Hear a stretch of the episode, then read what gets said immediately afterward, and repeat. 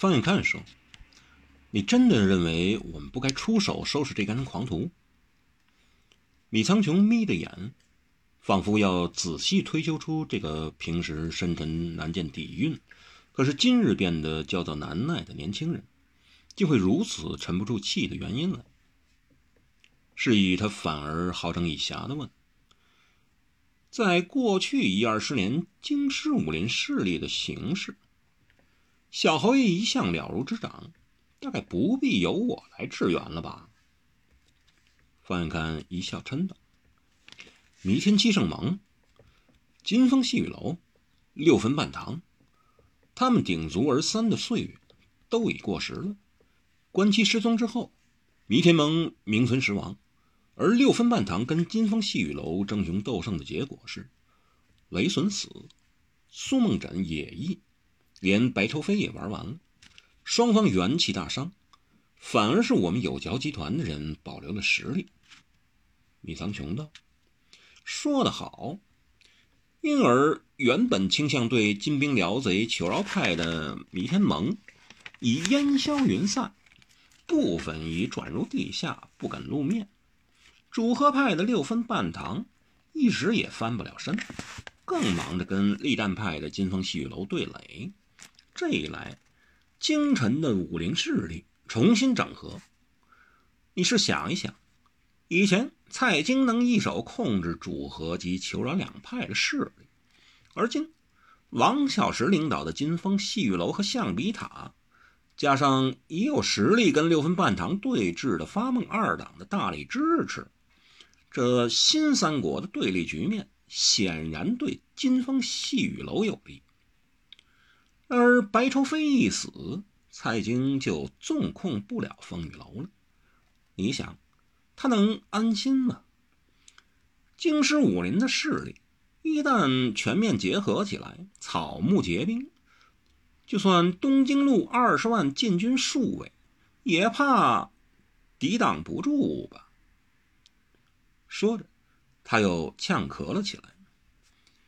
不过，翻看威傲轻慢的道：“我们有桥集团在诸侯将官和商贾财阀间建立和结合的势力。”也已成熟了，蔡京当然不会忽略到我们的实力。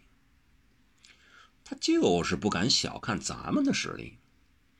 米苍穹在剧烈的呛咳中，感觉到了那只犹如来自洪荒的古兽又迫近眉睫了，所以语音也燥烈燥急了起来。他很明白，六分半堂目前算是囊括了京里的黑道武林势力，但白道武林。则多依附于金风细雨楼，市井豪杰多是发梦二党人马，两派一旦合并，力量势莫能当。他更明白，咱们力量虽也壮大，但绝不完全任其调度，所以他今天设计了这一场受诅咒的劫法场，目的至少便有三个。第一个当然是要及此。消灭到京师武林里对抗他的力量。翻一看接到且反问：“第二个是要趁此除去王小石，但第三个呢？”米公公发现这公子哥再焦躁，但对有用的话和有用的知识，他仍是如长鲸吸水般的全吸收进去。第三个，米苍穹叹道：“他要把我们也扯下水里。”或露了底，成为跟官家敌对的派系，打成反派，永不超生；或是我们直接跟劫法场的群豪结下血海深仇，水深火热，再也不能置身事外。他强抑胸口的一阵息闷，触痛徐抬眼皮。所以，我们能不插手，能不出手？就尽可能不下杀手好了。翻看蹙着秀眉，似寻思半晌，低声冷哼道：“不过，就算出手下杀手，也一样能有好处，会有方法的。”哦，米苍穹这下不明白这方小侯爷的心意了。你是指？翻看目中神光乍现，一向清澈明净的眼眸竟惊起了三分歹毒，四分杀意。米苍穹不知怎的，为这美艳而狂乱的眼神而心口扑的一跳，心口的血脉好像给人在内里用力拉紧了一下，当即有呕吐的感觉。却见场中来救人的，已知他们要的人不在这儿，只求速退，杀出重围。可是包围的人也非常的多，且不肯网开一面。于是两造人马杀将起来。其中天机的人对有交集团和蔡京人马做出了反包围，用意十分明显，兵法也相当森明。您不放我们的人走，那么我们就来个里应外合。让你们里外受敌，反而把你们一网打尽。严格来说，天机的人并不算是京师里的武林实力。这组人马像与强权、贪官、土豪劣绅作对，当年也做过为国杀敌的功业。他们由人称“霸爹”的张三霸领导之下，数扑数起，屡败屡战，势力已延及全国各省。还浸透敌将内部，他们在京里当然也屯有强大势力。他们的龙头曾受过名捕铁手少年时的恩情。这次的事，四大名捕不便出手，张三霸知其深意，便自告奋勇，亲自率领部下，以支援义子张探的名义来参与劫法场一役。风雨楼派系的人一旦与天机宗猛将。大口飞爬梁小悲，灯火金刚陈笑，一气成河何大奋，小姐鬼手蔡老泽，萧仙张一女，神龙剑手罗小豆等人结合起来，如虎添翼。加上温饱和唐七卫一出手便格杀了欧阳毅和祥哥，更是鼓舞士气。索性来个背腹夹攻，要把兵捉贼反成贼杀兵。何大奋、陈笑、梁小悲、罗小豆、蔡老泽、张一女，连同张探，在左冲右突、前后冲杀了一阵之后，终于对上了八大刀王：席炼天、孟空空、萧白、萧杀、苗八方、彭坚、赵兰荣、蔡小头。八大刀王原跟温师时时缠战，但后来石虎将却给何派何怒西。突派段段虎以及任劳任怨接应了过去，八大刀王便对上了天机好手，他们立即捉对厮杀了起来。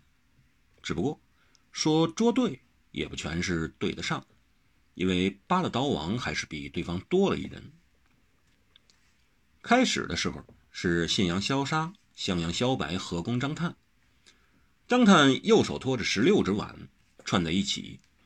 有时飞出一两只，既是武器，也是他的暗器；而左手却是反反神功，抵住两人攻势。不过这两个人却不止于两种刀法，至少有三种。萧杀的刀法是大开天和小皮地，大开天刀法刀刀大开大合，小皮地刀法则刀刀稳扎稳打，一人运使双刀。也一人施展两种刀法，张探等同于跟三名刀客三张刀作战。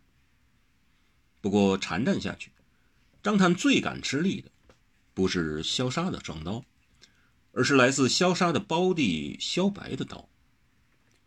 萧白的刀法叫七十一家亲，他刀没有杀气，反而让人亲近，但这正是他的可怕之处。你若跟一张这样的刀亲呢，那只有送命一条。更可怕的是，所谓七十一家亲，是来自他的刀法曾参详过天下武林各门各派、世上江湖各施各法的刀法，然后才创研出这样一套兼容并蓄、七十一家刀派之精华的刀法来。于是张探跟他作战，形同跟七十一名刀手苦斗。不不止，是七十三路，有两路刀法是来自他胞兄萧杀的刀法。不管开天还是辟地，萧杀的刀法都有一个共同的特点，他每一刀都很潇洒。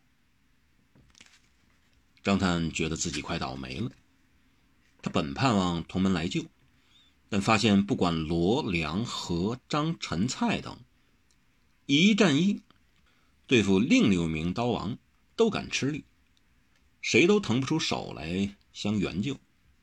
他觉得头皮发麻。萧杀的大开天刀法已削去了他一大片头发，他也感觉脚心发寒。萧杀的小劈地刀法已削掉他左足的鞋底，差一点他连脚踝也断送在这菜市口了。他更感觉刀光十分亲昵。当萧白的刀跟你有亲的时候，那就等于说，你的命已跟自己有仇了。他拼力应战，但已穷于用处。张探只愤愤，这真是一场活该诅咒的劫法场。连兄弟都没见着，自己的性命却快断送在这儿了。他想大叫救命，但只能在心里狂喊：“谁叫他是侠士？他是好汉，是侠义之士，好男儿，就不可以抢天呼地要人救命，央人饶？可不是吗？也许更重要的理由是，就算喊了，大家正打得如火如荼，生死两忘。”谁来救他一命？谁又救得了谁的命？